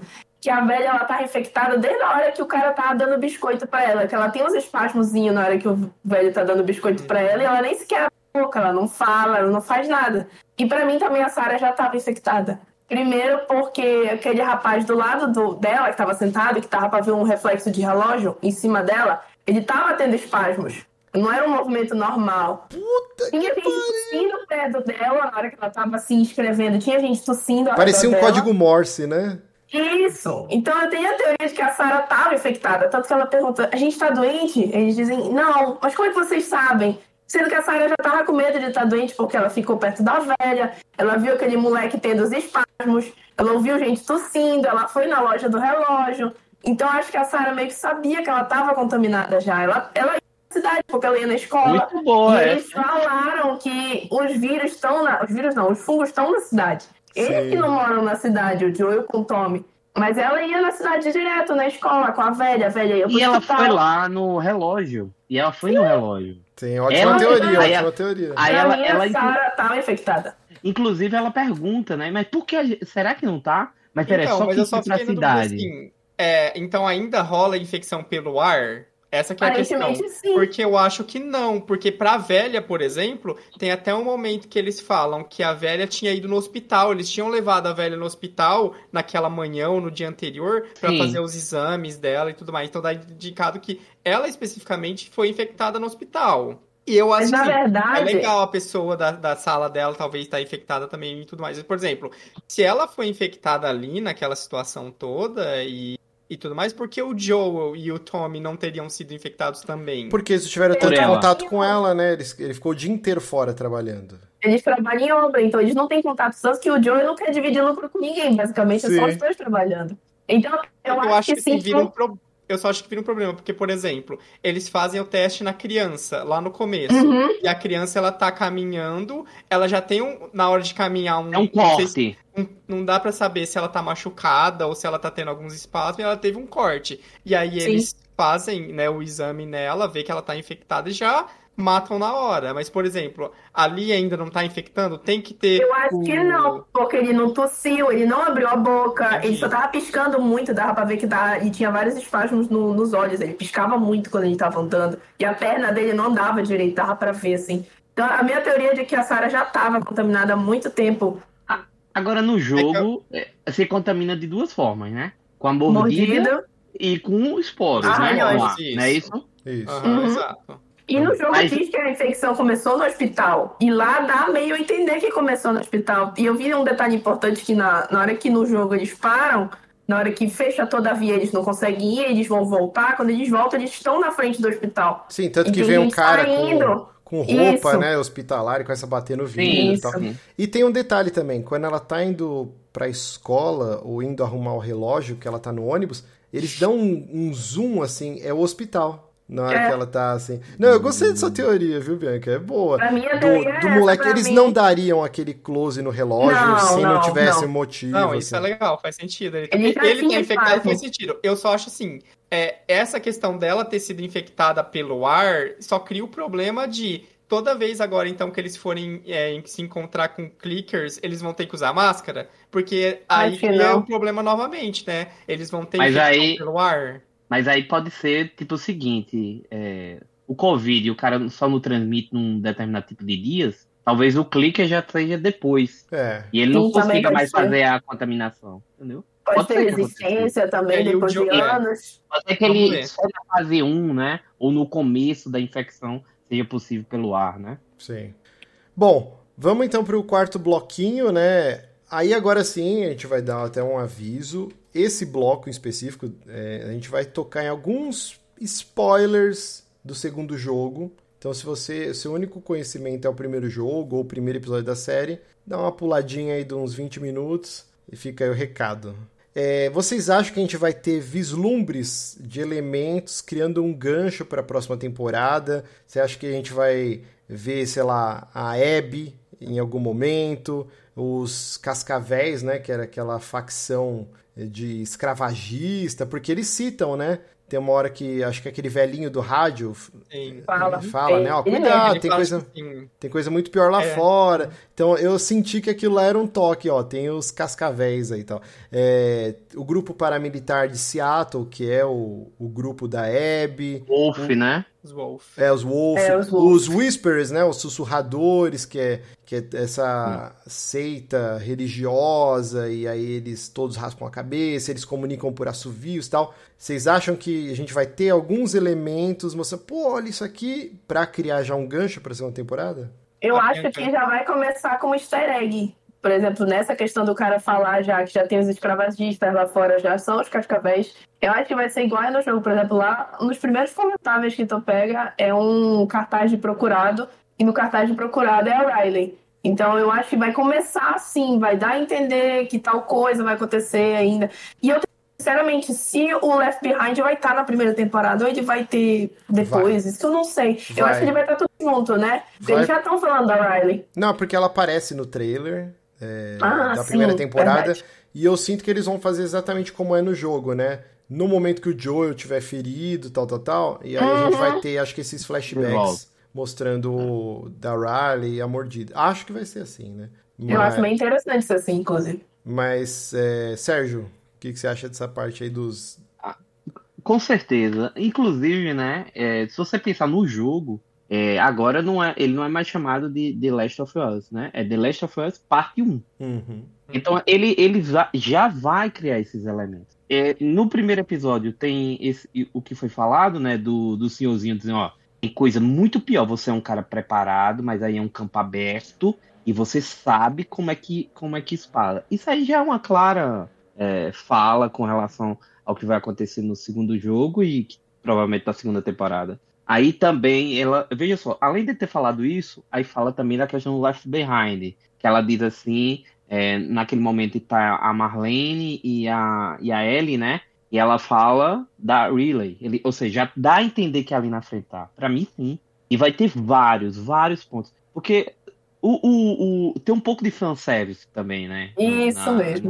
Na, na, série, né? Tem um pouco, Eu né? sou fã, quero assim. service. É, exato, exato. Eu acredito que sim. Com, com, toda certeza. E você, Jonathan? Não, com certeza. Faz todo sentido, até porque é aquilo, né? A gente não tem mais. Uh, lançou um jogo passa 5, 6, não lembro agora qual o intervalo, e agora temos um outro jogo que precisa trazer elementos novos e tudo mais. Ele já tem né, um, um número muito maior dessas ideias, desses conceitos é, e tudo mais. Até porque, a, se a gente for pensar em termos de produção de série e tudo mais, é, vai terminar essa série e, obviamente, aparentemente, ao que tudo indica, vai ser um sucesso, vai ter muitos views, e eles possivelmente já vão enca encaixar a uma pré-produção da segunda temporada e tudo mais. Então, eles com certeza vão fazer com que tudo esteja muito mais interligado, até porque talvez a próxima série não vai ter um intervalo tão grande, em vez de ser uma, uma Ellie com 5, 6 anos de idade, de diferença da Ellie do primeiro jogo, vai ser mais próximo, uns 2, 3, 4, enfim. Isso aí talvez é, seja algo que eles também possam adaptar para uma eventual sequência, né? E, e já que a gente está nesses ganchos, foi mostrado nos trailers, eu vi matérias, tem ainda alguns personagens que eles vão incluir, que não existem nos jogos. Acho que a principal aí seria interpretada. Eu esqueci o nome dessa atriz, eu gosto muito dela, mas acho que todo mundo conhece, lembra ela do seriado Two and a Half Men. Ela era a vizinha maluquinha apaixonada pelo Charlie ah, ela é Harper, né? E ela uhum. tá também na série Yellow Jackets, ela ganhou, acho que Globo, o Emmy, sei lá, Globo de Ouro. Ela ganhou algum prêmio aí por conta da primeira temporada de Yellow Jackets, que é uma, cara, que série fantástica, assistam, tá no, acho que na Paramount. E ela vai ter um, um papel de importância aí no, no, na primeira temporada do The Last of Us. A gente ainda não sabe, mas parece que ela é líder de alguma coisa.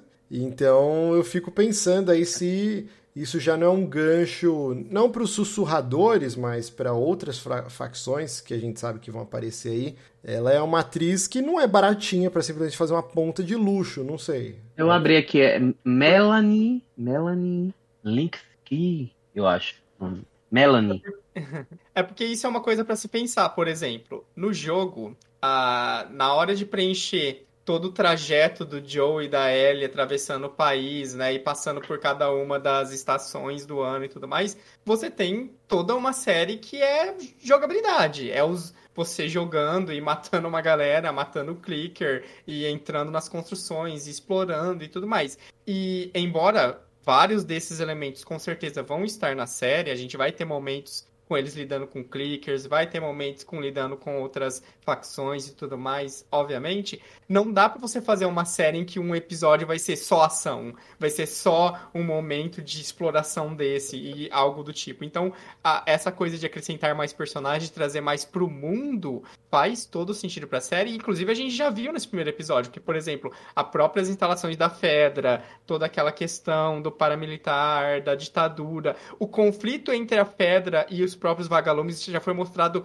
muito mais fortemente nesse primeiro episódio, que é literalmente os caras fazendo uma guerra civil, explodindo carro, né, no meio da cidade, destruindo paredes, sabe? É uma coisa muito mais grandiosa do que o que a gente viu aparecendo durante os jogos, né? Eles já estão mostrando, ó, isso aqui é muito maior. E aí a gente pode, quem sabe, às vezes, até mesmo já durante essa primeira temporada, ver ou ter alguns vislumbres dos Wolf atacando também e se tornando uma dessas, dessas forças, né, que eventualmente vai ter o outro conflito maior, né, e tudo mais, por é exemplo. Que por enquanto eles estão em Boston, né, e, uhum. e os Wolves eles ficam em Seattle. Seattle. Sim. Então pode ser que ainda essa distância, talvez mais pro final da temporada, é, tenha alguma coisa aí. Uma pergunta, quando ele diz onde o Tommy tá, qual é o, qual é o local na série? Ele ah, diz é uma torre eu, qualquer. É, então, é, eu não sei se ele fala. É, é, que é foda. Ele abre o mapa, né? É isso, eu ia dizer é, isso. Ele abre o mapa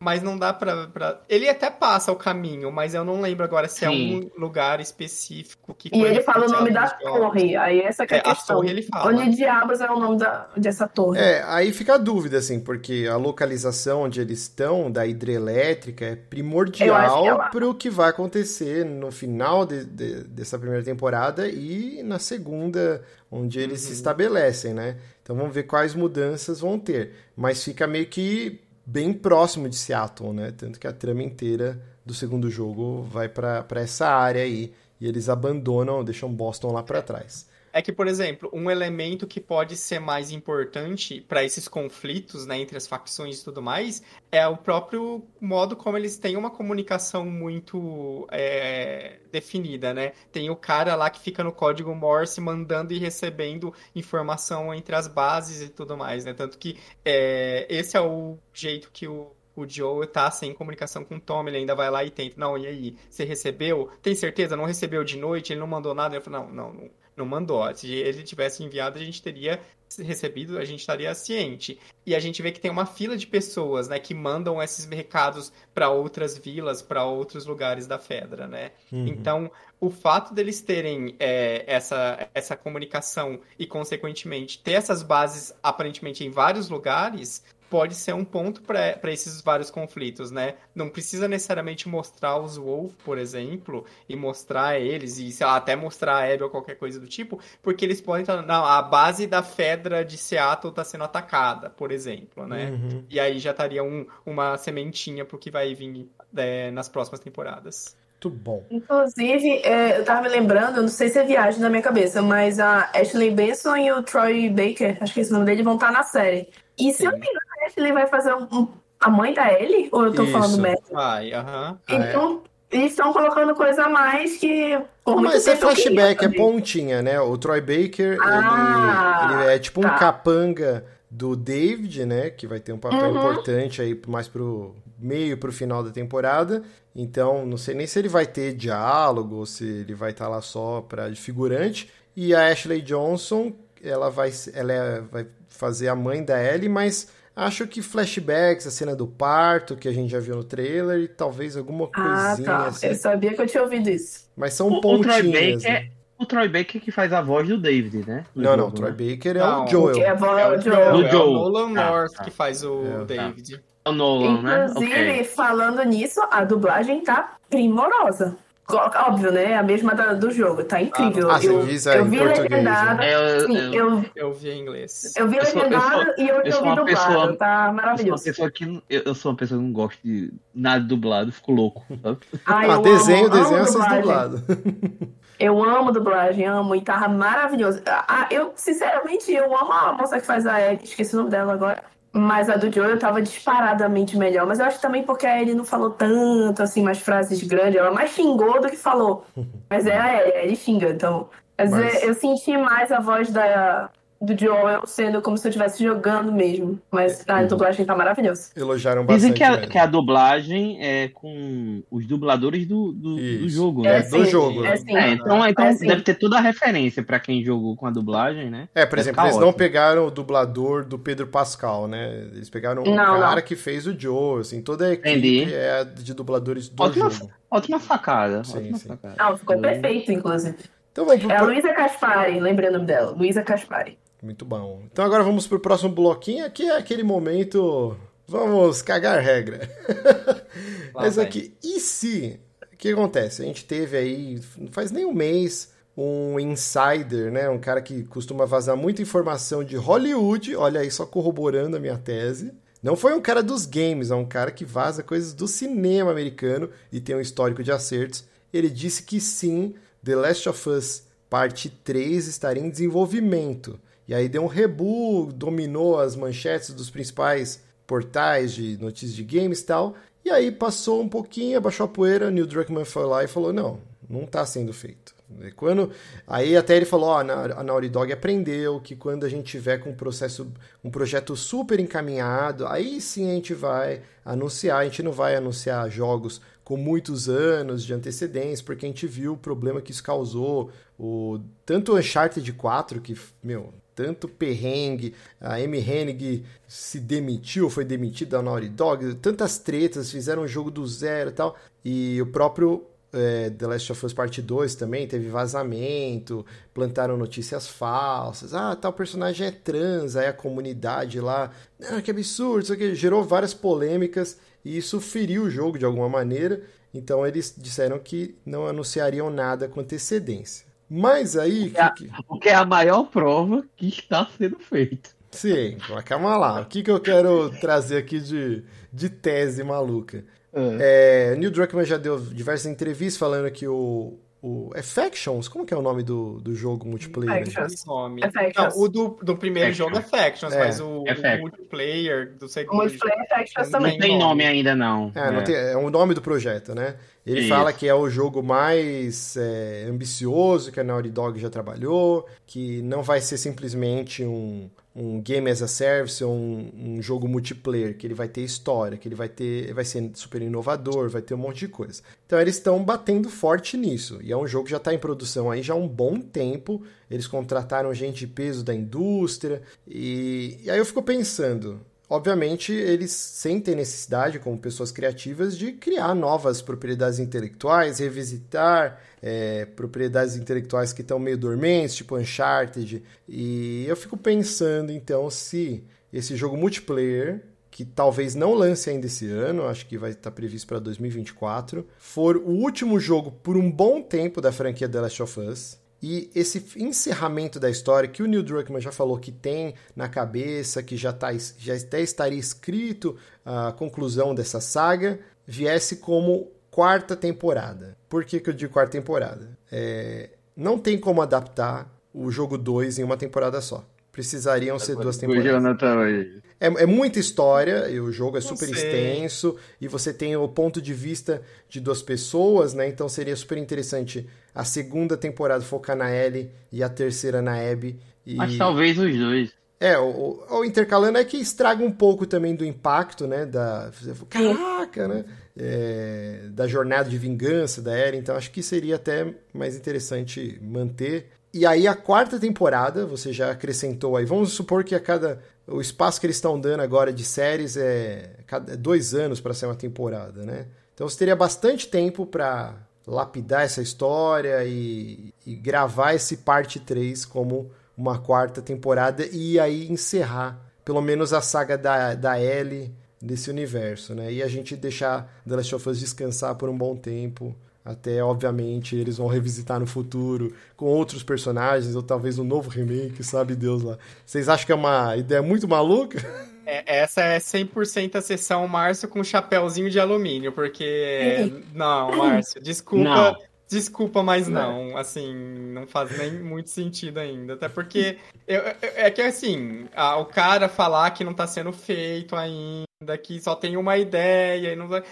É aquilo, a gente sabe que tem esse ponto de Neil Druckmann e equipe, e, e todo mundo, obviamente, eles estão interessados em criar coisas legais criar coisas novas, fazer novos projetos e tudo mais. Mas a gente tem que lembrar que é a Naughty Dog praticamente um dos, se não o, o, um dos estúdios mais importantes da Sony. Não é, não cabe só a eles decidirem, tipo, ah, não, agora a gente vai deixar The Last of Us de lado, vai fazer The Last of Us na série e vamos fazer outra coisa aqui porque a gente quer criar coisas novas, né? Existe uma necessidade da indústria e tudo mais, e a gente tem que pensar, o PlayStation 5 agora tá no seu ano 3, aí no plano 4, por aí, não, daqui daqui mais 3, 4 anos, a gente vai ter um PlayStation 6. E aí, o que, que a gente vai precisar num PlayStation 6? A gente vai precisar de mais jogo, e a gente vai precisar de mais jogo grande. E com, com esses jogos AAA, uh, né, Prestige Games gigantescos e tudo mais, é, principalmente né, seguindo a formulinha da Sony, né, que é muito importante né, os exclusivos da Sony, de ter essa marca, de ter esses coisas vai precisar de algo na Naughty Dog no PlayStation 6. Ou para o lançamento, ou para em breve. E aí é um timing muito tranquilo para eles terminarem de fazer o Factions, né, o multiplayer, né, e lançar agora. E aí ter um trabalho, um tempo bom, às vezes até para explorar o Uncharted, que já tem rumores que talvez esteja sendo feito algo do Uncharted, e aí eventualmente voltar para um The Last of Us. Agora, ter essa coisa de vamos abandonar essa série, essa franquia que nasceu nos videogames e vamos dar continuidade dela só na série, eu acho que não é algo que, que para mim faz muito sentido. Eu acho que pode acontecer de eventualmente HBO termina a história que eles têm de The Last of Us, né, a história do primeiro jogo, termina a história do segundo jogo, e aí eles começam a explorar o universo The Last of Us. E aí agora é uma série totalmente nova, outros personagens, outro lugar, outro ambiente. House of Dragons. tipo o House of Dragons. Eu acho que isso faria mais sentido do que essa ideia de não, vamos guardar o final da história da Ellie pra série, sabe? Ah, eu tenho uma teoria. Eu posso dar mais uma teoria? Manda bala, manda Pode. Bala. A minha outra teoria é que tanto faz pra mim, mas eu acho muito impossível a HBO comprar o final. Assim, o bolso da HBO é infinito, mas eu acho que a HBO não faria isso. E a minha teoria pro final de The Last of Us, aí contém um tiquinho de spoiler, vou falar genericamente, mas não vou dar spoiler direto. A minha teoria é que a Ellie vai sumir do mapa e a Abby vai dar um jeito de. Tipo assim, os vagalumes vão atrás da Abby, a Abby vai atrás da Ellie pra finalmente a Ellie fazer a função dela. Que ela tinha que ter feito desde o primeiro jogo, só que a Ellie descaralhou, sumiu no mundo. E a Abby vai ter que ir atrás dela pra finalizar a história. A minha teoria é essa, ou três. Você, Sérgio? Sabe quando The Last of Us 3 começou a ser feito? Hum. No dia seguinte a, a, que fizeram o The Last of Us 2. Não tenho certeza. É, isso é fato. Pré-produção já começou ali, né? Ah, exato, não, porque vê só. É, o primeiro jogo é de 2013, certo? Uhum. O segundo jogo é 2020. Foram sete anos. E ele disse, se você pegar as entrevistas, que ele começaram a fazer o segundo no outro semana. É óbvio. É um jogo extenso. A Naughty Dog é igual a Rockstar, tenta fazer a coisa mais perfeita possível. Sim. captura de movimento. Então, esse jogo já tá sendo feito. Não tem nenhuma, eu não tenho nenhuma dúvida. Agora vai demorar anos e anos. Pode pensar que é como o Jonathan tá dizendo, talvez PlayStation 6 ou talvez o, o um cross-gen de último ano com The Last of 2, porque vai sair com certeza. Com né? certeza. Então, assim, não tenho nenhuma dúvida. Até porque, veja só, é, é, é um IP que a Sony ganhou duas vezes o, o prêmio do, de melhor jogo do ano, 2013 2020, que vendeu muito bem e que tem toda, assim, é quase uma grife do videogame, do PlayStation. Não, o que é que a Sony tem? Tem God of War, The Last of Us. Então eles não iam abdicar de uma franquia dessa. De, tem, de forma. Tem aquele mock forma. review, que para quem não sabe é um documentário. Um documentário. É um, uma análise encomendada, né? E vazou na época do processo de, da Apple, da, da Epic contra a Apple. Que, que a Microsoft não toca nesse assunto, mas que a Microsoft tinha encomendado, né, para internamente e, e, do The Last of Us Part 2 e trechos vazaram sim, sim. e era assim, esse é o jogo que a gente almeja conseguir conquistar. Na outra geração. Na outra geração. Então, cara, é até, até triste assim, a Microsoft admitir é. isso. Assim. Realmente, é. É, a, é uma das pratas da casa, uma das grandes IPs da é. Sony. E eu não vejo eles né, deixando de lado. Mas é, é importante também que exista esse respiro, como foi é, e a Sony, a, geralmente a Sony permite isso, né? Em algum momento eles falam, olha, a gente tem Uncharted, Uncharted no auge, 2 e tal, e a gente quer fazer esse projeto aqui de zumbi. Deixa, beleza, dividir os times e aí os caras foram fazer. Do mesmo jeito, o God of War, que teve esse, esse tempo também de molho, e tudo uhum. indica já que o Cory Barlog já tá em outra IP, tanto que ele nem dirigiu o Ragnarok, né? Ele serviu como uhum. consultor, um monte de coisa, mas eles estão fazendo uma outra IP. É importante para a Sony criar novas IPs, sim, novas. IPs de peso, e quem vai fazer novas IPs de peso são os grandes estúdios dela. Então, eu Não. acho sim que vai ter um respiro e a Naughty Dog vai. vai vir com uma terceira nova propriedade intelectual. Não só ficar no Uncharted e Last of Us. Uncharted e Last of Us. É importante que exista isso. Tem, tem uma... Já tinha uma história que eles estavam querendo fazer talvez um IP de terror, né? Tinha, tinha essa, depois apareceu, depois surgiu. Eu tenho certeza que vai ter alguma coisa no meio antes. Mas que eles já estão fazendo The Last of Us 3, eu não tenho dúvida nenhuma.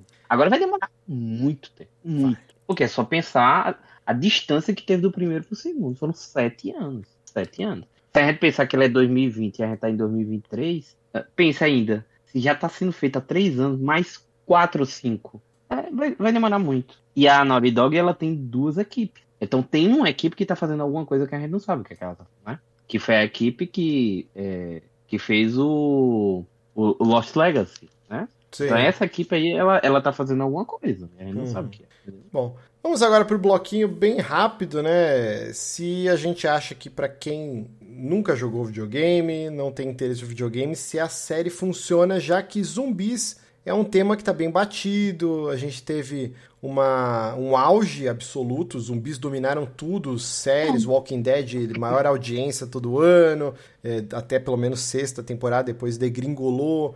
A gente teve uma série de filmes campeões de bilheteria, é, jogos de tabuleiro, né? Zombicide, jogos de videogame. A gente teve, cara, durante, sei lá, quase 20 anos aí, zumbi dominou tudo. E aí as pessoas empapuçaram. Então agora The Last of Us não é zumbi, mas é. tá naquele balaio. Hum. Pra quem não, não tem essa bagagem do jogo, vocês acham que funciona a série? Porque minha esposa não tem como medir, porque ela assistiu eu jogando, eu sou doente por The Last of Us, então eu falei, eu contei a história inteira do jogo para ela, ela já sabia. E ela assistiu, gostou pra caramba, mas a opinião dela já tá poluída, de tanto que anos que eu tô enchendo o saco dela com, The Last of Us. E eu queria saber o que vocês acham, começar pelo Jonathan. Eu acho que 100% funciona para quem é, nunca jogou. E talvez, dependendo da pessoa, vai funcionar até melhor, porque ela não vai ter essa coisa de todo mundo tá indo já para essa série com expectativas, né? Todo mundo que, que da nosso ciclo vai para a série e vai é, impossível não traçar as comparações, é não ficar toda hora, oh, mas isso estava no jogo, isso não estava, isso foi feito, isso mudou. O então, GIF assim, do pessoa... Leonardo DiCaprio, assim, ó, apontando pra é, TV. É, essa referência, é, é bem isso, sabe? Então, às vezes a pessoa chega do nada, ela vai ter esse universo sendo apresentado agora, e ela vai ter um, uma visão né, livre de, de qualquer é, qual, qualquer expectativa de fato, sabe? E tem um ponto que a ser dito que é, é em relação a essa parte dos zumbis e tudo mais, que é, a gente teve a, o momento de estar tá empapuçado por esse tipo de narrativa, mas de certa forma a gente teve um pouco de respiro disso, porque já tem uns bons anos que a gente não tem mais é, essa quantidade tão grande de narrativas do tipo. Óbvio que sempre tem, né? É, é um gênero que vai ser explorado até pelo, pela, pela, pela quantidade de fãs, pelo fato de trazer um set interessantes, mas a gente não tá nos anos em que tava qualquer coisa de zumbi que saía, a gente falava, nossa, zumbi, né? Não vou nem olhar. E até porque tem a, a roupagem diferencial da série. E sem falar que tem o fato de ser uma grande série da HBO e a HBO tá empurrando ela absurdamente, né? Tem um marketing gigantesco e eu vejo de fato essa série já chegando em pessoas que não jogam videogame, que não conhecem a franquia necessariamente, às vezes até ouviu falar, mas nunca jogou, nunca foi atrás, né? Eu vejo que muita gente é, de outros ciclos, de outros círculos uh, parentes e amigos e tudo mais já estão às vezes falando, ah, e aquela série nova da HBO, você viu? Vai sair e tudo mais. Então, assim, acho que ela vai ser é, grande por todos esses motivos, né? Muito bom. Bianca. Bom, as minhas amigas já estavam piradas, sei lá, desde que anunciaram. Elas sabem que eu jogo, né? Do meu ciclo de amizade, eu sou a única que joga, né? Então elas já estavam piradas, me mandando notícia. Aí eu falei, não me manda, pelo amor de Deus, eu vou ter um ataque cardíaco, vocês ficam me mandando essas coisas. E eu tenho um amigo que, assim, ele abandonou o videogame lá no PS2 e tal, mas ele é doente por Last of Us, assim, de ver vídeo e tal, nunca jogou. Ele ficava me mandando notícia, assim. O meu amigo, esse que eu tô falando, ele já falou que é a série do ano pra ele, de assistir um episódio, então a, ele já tá amando.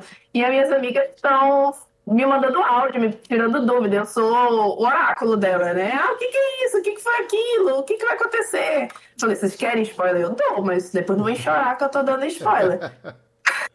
mas é, eu vejo que o pessoal que não é do universo gamer tá amando a série do mesmo jeito, porque eles estão sabendo mudar de jogo para série e dar tanto detalhe quanto para as pessoas conseguirem se a, a, sentir afeto pelos personagens. Acho que essa é a parte mais importante da série. A pessoa se apegar ao personagem e doer, tipo a morte da Sarah. A morte da Sarah dói. Na série a gente consegue sentir a morte. Não, no jogo a gente consegue sentir a morte da Sarah que a gente está jogando com ela. Na série a gente consegue se apegar a ela. E eu acho isso o mais importante estar tá funcionando. Eles estão sabendo fazer da forma certa. Bem. Vamos lá, Sérgio. É, funciona muito bem, sem dúvida. Eu tava até, tava até tentando ver se minha esposa, minha esposa é louca por série, por filme. Ela assistia. Porque eu não comento tanto de jogo, assim. Apesar de The Last of Us, eu já falei várias vezes. Mas ela já tava olhando, porque ela ficou vendo. Twitter, Instagram, tá cheio de publicidade, como o Jonathan tá falando, né? E como ela também acompanha muita série na HBO, tá lá o coisa. Então ela viu o trailer, gostou do trailer. Eu acredito que, inclusive, ela está assistindo nesse momento. Né? Eu estava escutando uma, uma, coisa aqui. Então, funciona assim, muito bem. Porque, além de tudo, é, essa adaptação, ela, além, apesar dela ser completamente fiel, ela está dando elementos para as pessoas, como foi falado várias vezes, que a troca do gameplay por outro tipo de situações, como algum tipo de personagem novo. Então, tenho uma absoluta certeza que vai funcionar muito bem. Muito, bom. Então, agora, para encerrar aqui o programa, último bloquinho, é, a gente vai sugerir, cada um vai escolher aí ou um livro, ou um jogo, ou uma série, alguma coisa relacionada ao tema The Last of Us, para a gente é, indicar para as pessoas aí e aguçarem a, a sanha delas de The Last of Us. Eu vou começar aqui, dentre trocentas coisas que eu amo esse universo de zumbi, desde criança sempre fui aficionado, mas um, um livro que eu já li faz um, um bom tempinho, acho que eu li ele em 2010, 2011, por aí,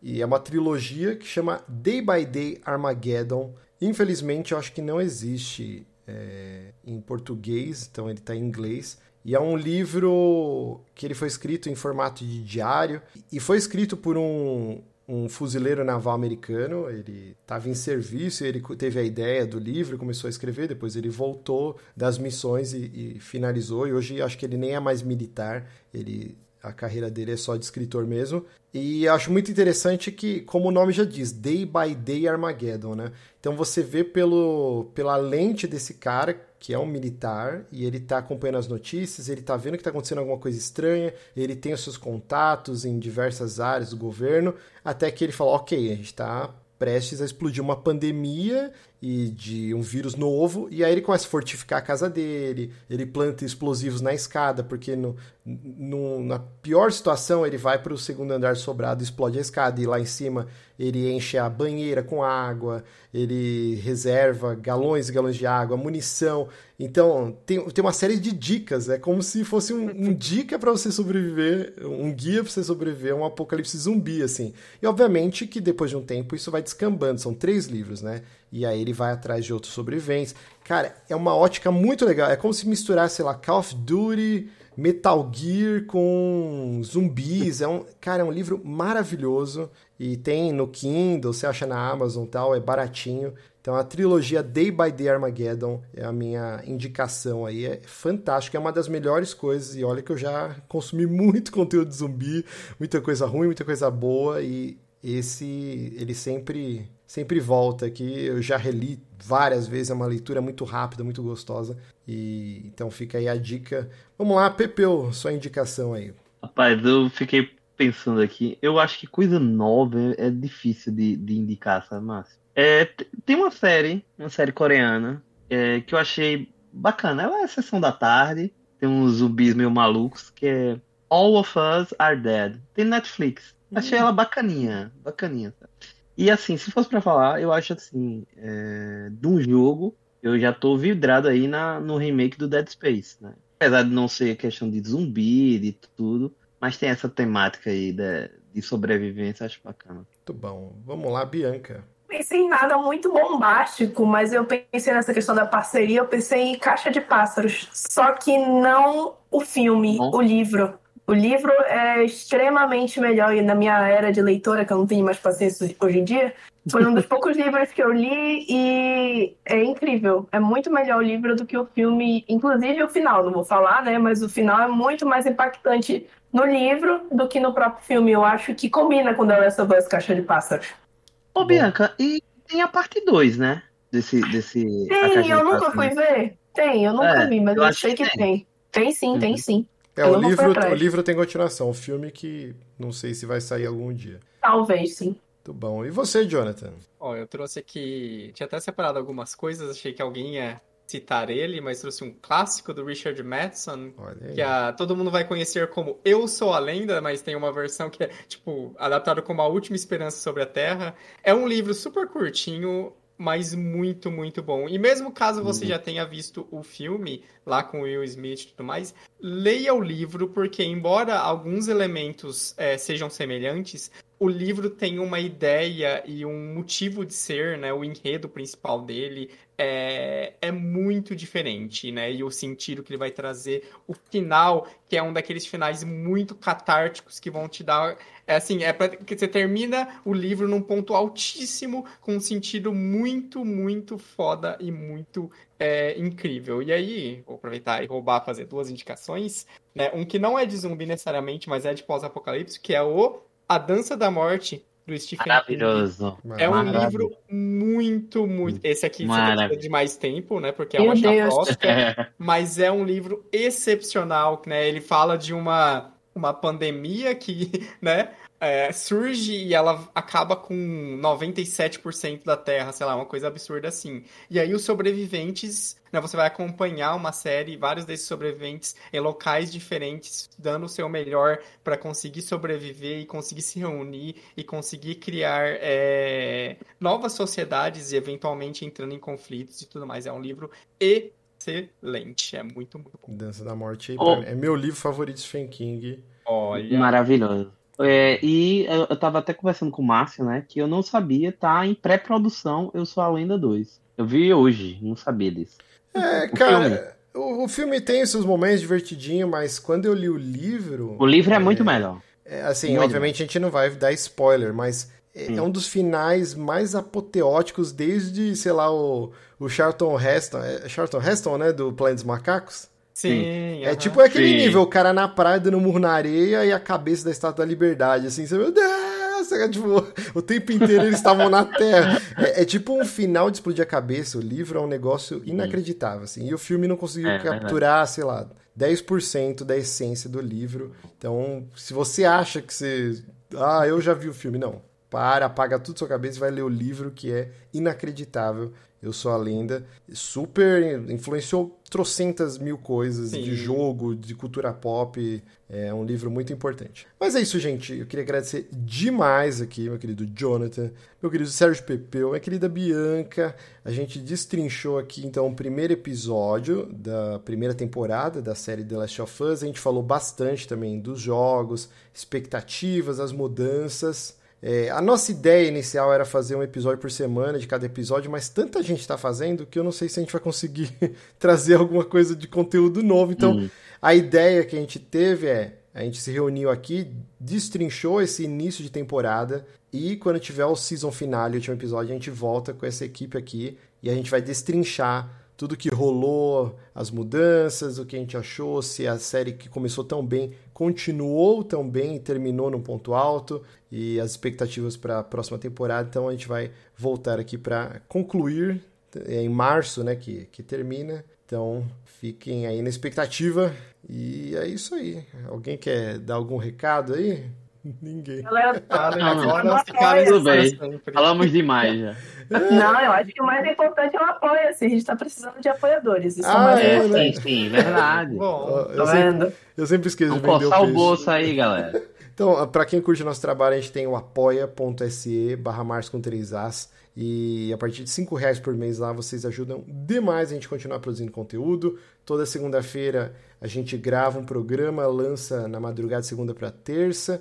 O Jonathan vai postando todo dia um, um, bloquinho do programa lá no nosso canal do YouTube. Às quintas-feiras a gente tem as nossas lives. Estamos jogando Zelda Breath of the Wild até o final e falando toda a sorte de maluquices que, que surgem lá, os papos malucos. E a gente tem umas atrações aí em breve que a gente vai soltar. A gente vai gravar um programa especial sobre Fire Emblem Engage, que vai lançar essa sexta-feira, para quem está acompanhando o programa. Já? Que massa! Putz, não vejo a hora. E muita surpresa aí ao longo do ano, mas é isso. Muito obrigado aí a todo mundo que acompanhou e até o próximo programa. Tchau. Tchau. Falou. Falou. Um